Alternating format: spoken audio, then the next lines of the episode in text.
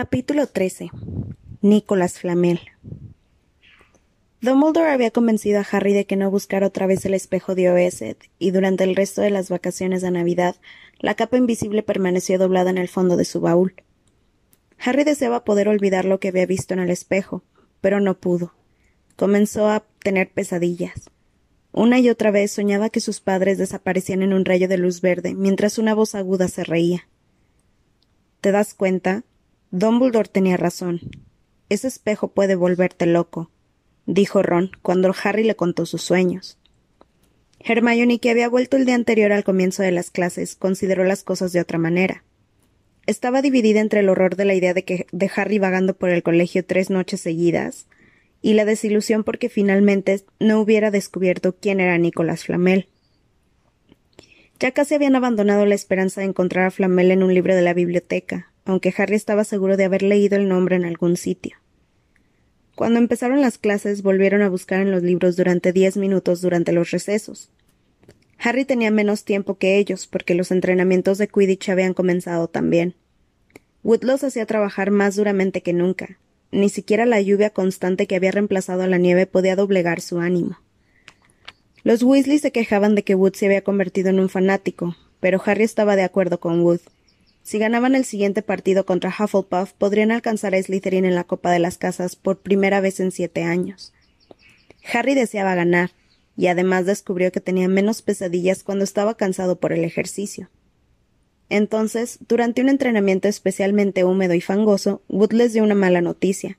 Se había enfadado mucho con los Weasley que se tiraban en picado y fingían caerse de las escobas. Dejen de hacer tonterías, gritó. Esas son exactamente las cosas que nos harán perder el partido. Esta vez el árbitro será Snape y buscará cualquier excusa para quitar puntos a Gryffindor. George Weasley al oír esas palabras casi se cayó de verdad de su escoba. ¿Snape va a ser el árbitro? escupió. ¿Cuándo ha sido árbitro en un partido de Quidditch? No será imparcial si podemos sobrepasar a Slytherin. El resto del equipo aterrizó cerca de George para quejarse. Oigan, no es mi culpa, dijo Wood. Lo que tenemos que hacer es estar seguros de jugar limpio. Así no le daremos excusa a Snape para señalarnos faltas. Todo aquello estaba muy bien, pensó Harry, pero él tenía otra razón para no querer estar cerca de Snape mientras jugaba al Quidditch. Los demás jugadores se quedaron, como siempre, para charlar entre ellos al finalizar el entrenamiento, pero Harry se dirigió directamente a la sala común de Gryffindor, donde encontró a Ron y Hermione jugando al ajedrez. El ajedrez era la única cosa a la que Hermione había perdido, algo que Harry y Ron consideraban muy beneficioso para ella. No me hables durante un momento, dijo Ron cuando Harry se sentó a su lado. Necesito concen. ¿Qué te sucede? Tienes una cara terrible. En tono bajo, para que nadie más lo, lo, oyera, Harry les explicó el súbito y siniestro deseo de Snape de ser árbitro de Quidditch. No inventes, dijo de inmediato Hermione. Diles que estás enfermo, añadió Ron. Finge que se te ha roto una pierna, sugirió Hermione. Rómpete una pierna de verdad, dijo Ron. No puedo, dijo Harry. No hay un buscador suplente. Si no juego, Gryffindor tampoco puede jugar. En aquel momento Neville se desplomó en la sala común. Nadie se explicó cómo se las había arreglado para pasar por el agujero del retrato, porque sus piernas estaban pegadas juntas, con lo que reconocieron de inmediato el maleficio de las piernas unidas. Había tenido que ir saltando todo el camino hasta la torre de Gryffindor. Todos empezaron a reírse, salvo Hermione, que se puso de pie e hizo el contramaleficio. Las piernas de Neville se separaron y pudo ponerse de pie temblando. ¿Qué sucedió? preguntó Hermione ayudándolo a sentarse junto a Harry y Ron. Malfoy, respondió Neville temblando. Lo he encontrado fuera de la biblioteca. Dijo que estaba buscando a alguien para practicar. Neville, tienes que ir a hablar con la profesora McGonagall, lo instó Hermione. Denúncialo. Neville negó con la cabeza. No quiero tener más problemas, murmuró. Tienes que hacerle frente, Neville, dijo Ron. Está acostumbrado a llevarse a todo el mundo por, por delante, pero esa no es una razón para echarse al suelo a su paso y hacerle las cosas más fáciles. No es necesario que me digas que no soy lo bastante valiente para pertenecer a Gryffindor. Eso ya me lo dice Malfoy, dijo Neville atragantándose. Harry buscó en los bolsillos de su túnica y sacó una rana de chocolate, la última de la caja que Hermione le había regalado en Navidad. Se la dio a Neville, que parecía estar a punto de llorar. Tú vales por doce Malfoys, dijo Harry. ¿Acaso no te eligió para Gryffindor el sombrero seleccionador? ¿Y dónde está Malfoy? En la pestosa Slytherin. Neville dejó escapar una débil sonrisa mientras desenvolvía el chocolate. Gracias, Harry. Creo que me voy a la cama. ¿Quieres el cromo? Tú los coleccionas, ¿no? Mientras Neville se alejaba, Harry miró el cromo de los magos famosos. Mm. Dumbledore otra vez, dijo. Él fue el primero que. Bufó. Miró finalmente fijamente la parte de atrás de la tarjeta. Luego levantó la vista hacia Ron y Hermione. Lo encontré, susurró. He encontrado a Flamel. Les dije que había leído ese nombre antes. Lo leí en el tren viniendo hacia aquí. Escuchen lo que dice. El profesor Dumbledore es particularmente famoso por derrotar al mago tenebroso Grindelwald en 1945, por el descubrimiento de las doce aplicaciones de la sangre de dragón y por su trabajo en alquimia con su compañero Nicolas Flamel. Hermione dio un salto. No estaba tan emocionada desde que le dieron la nota de su primer trabajo. Esperen aquí, dijo, y se lanzó por la escalera hacia el dormitorio de las chicas. Harry y Ron casi no tuvieron tiempo de intercambiar una mirada de asombro, y ya estaba allí de nuevo con un enorme libro en los brazos. Nunca había pensado en buscar aquí, dijo emocionada. Lo saqué de la biblioteca hace semanas para tener algo ligero para leer. ¿Ligero? dijo Ron, pero Hermione le dijo que esperara, que tenía que buscar algo, y comenzó a dar la vuelta a las páginas enloquecida, murmurando para sí misma. Al fin encontró lo que buscaba. Lo sabía, lo sabía. Podemos hablar ahora, dijo Ron con mal humor. Hermione hizo caso omiso de él. Nicolás Flamel, susurró con tono teatral, es el único descubridor conocido de la piedra filosofal. Aquello no tuvo el efecto que ella esperaba. ¿La qué? dijeron Harry y Ron.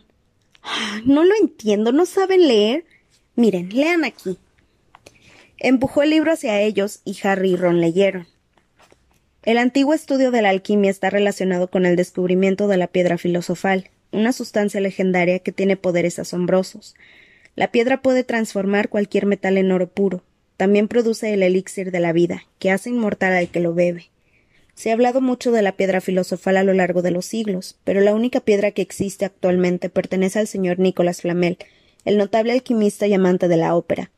El señor Flamel, que, que cumplió 665 años el año pasado, lleva una vida tranquila en Devon con su esposa Perenela, de 658 años.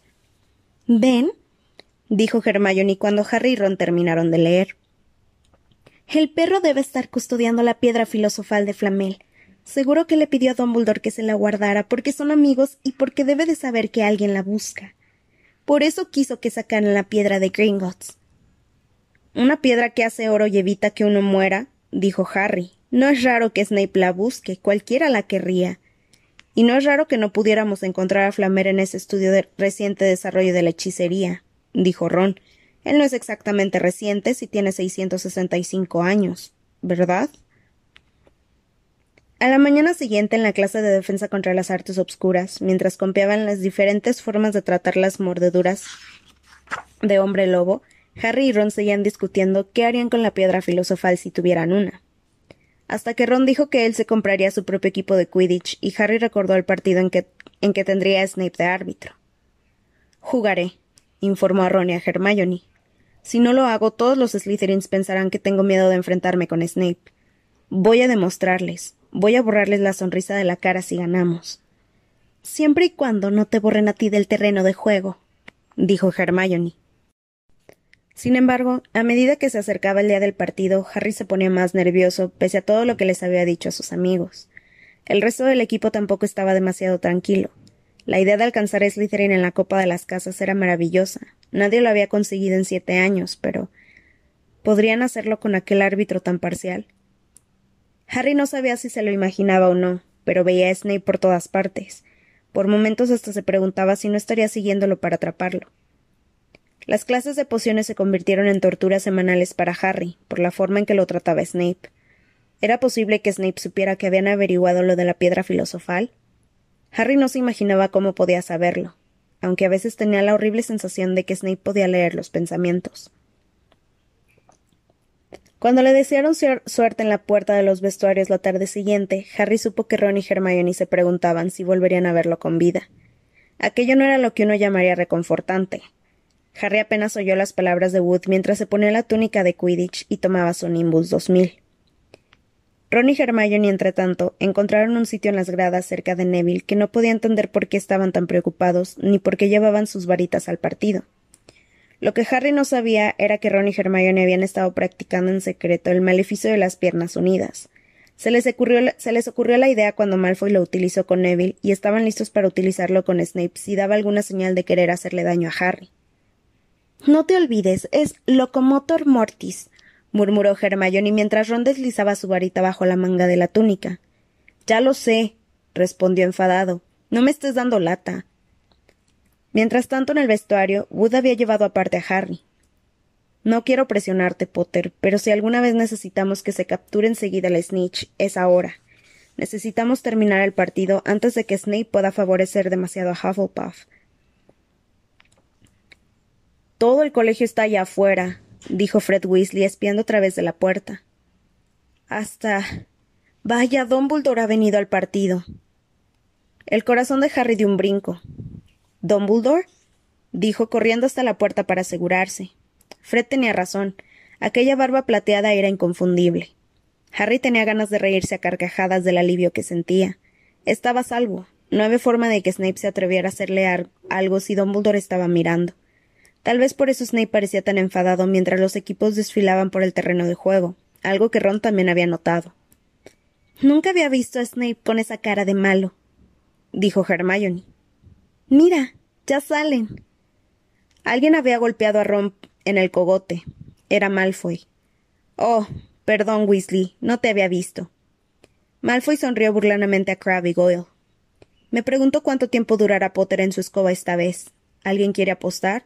¿Qué me dices, Weasley? Ron no le respondió. Snape acababa de pitar un penalti a favor de Hufflepuff porque George Weasley le había tirado una bludger. Hermione, que tenía los dedos cruzados sobre la falda, observaba sin cesar a Harry, que circulaba sobre el terreno de juego como un halcón buscando la snitch. ¿Saben por qué creo que eligen a la gente para la casa de Gryffindor? dijo Malfoy en voz alta unos minutos más tarde mientras Snape daba otro penalti a Hufflepuff sin ningún motivo.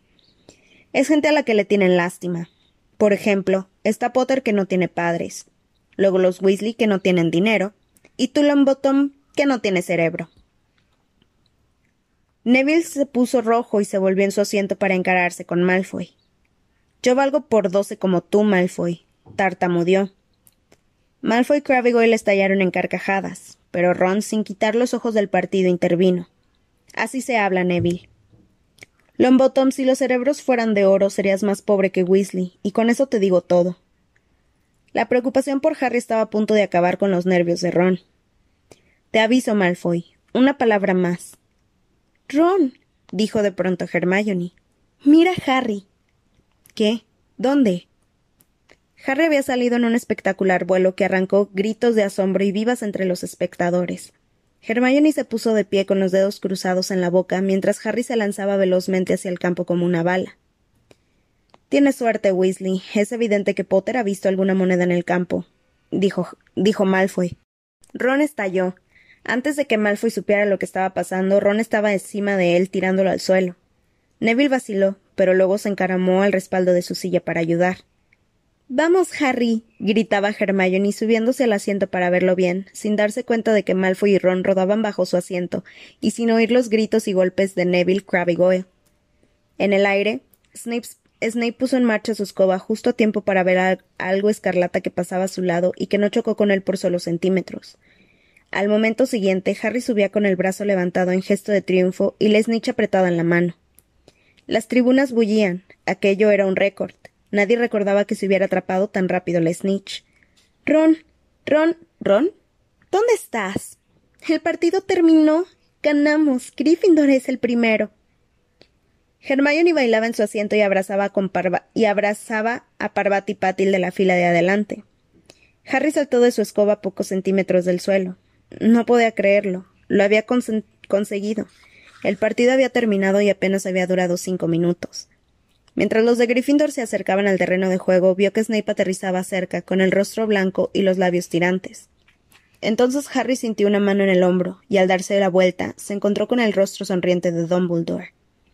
Hmm. Bien hecho, dijo éste en voz baja para que solo Harry lo oyera. Es agradable comprobar que no has estado inquieto por ese espejo, que te has mantenido ocupado. Excelente. Snape escupió con amargura en el suelo.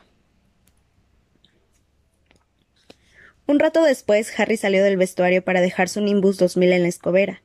No recordaba haberse sentido tan contento en su vida. Había hecho algo de lo que podía sentirse orgulloso.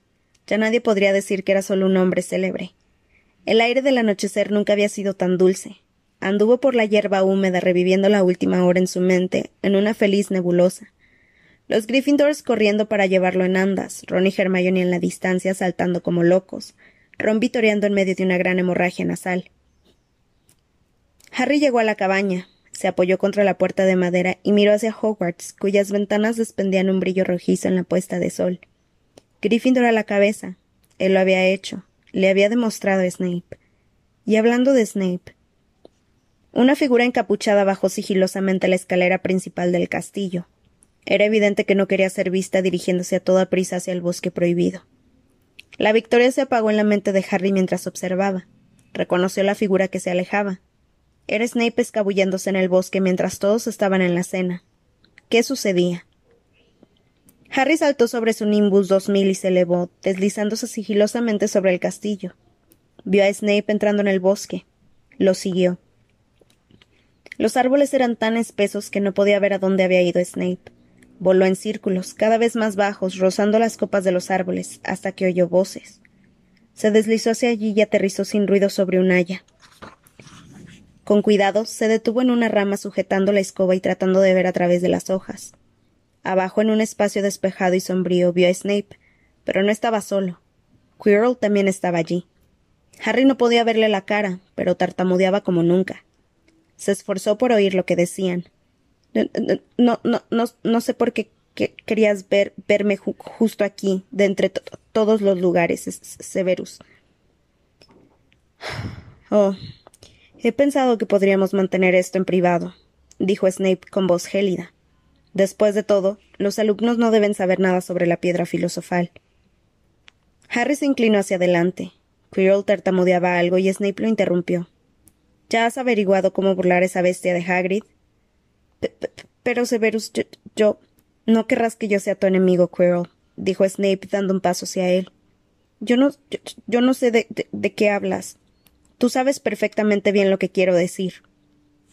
Un búho dejó escapar un grito y Harry casi se cae del árbol. Se enderezó a tiempo para oír a Snape decir Tu pequeña parte del abracadabra. Estoy esperando. Pero, pero yo, yo no. Muy bien, lo interrumpió Snape. Vamos a tener otra pequeña charla muy pronto, cuando hayas tenido tiempo de pensar y decidir con quién están tus lealtades. Se echó la capa sobre la cabeza y se alejó del claro. Ya estaba casi oscuro, pero Harry pudo ver a Quirrell inmóvil, como si estuviera petrificado. Harry, ¿dónde estabas? preguntó Hermione con voz aguda. Ganamos. ganamos. gritaba Ron al tiempo que daba palmadas a Harry en la espalda. Y yo le he puesto un ojo negro a Malfoy, y Neville ha tratado de vencer a Crabbe y Goyle, él solo. Todavía está inconsciente, pero la señora Pomfrey dice que se pondrá bien. Todos están esperándote en la sala común. Vamos a celebrar una fiesta. Fred y George han robado unos pasteles y otras cosas de la cocina. Ahora eso no importa, dijo Harry sin aliento. Vamos a buscar una habitación vacía. Ya verán cuando oigan esto. Se aseguró de que Pips no estuviera dentro antes de cerrar la puerta, y entonces les contó lo que había visto y oído. Así que teníamos razón.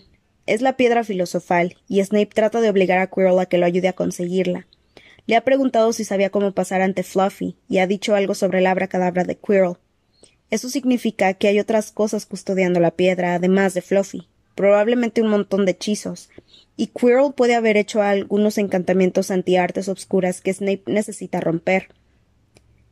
¿Quieres decir que la piedra estará segura mientras Quirrell se oponga a Snape? preguntó alarmada Hermione. En ese caso, no durará mucho, dijo Ron.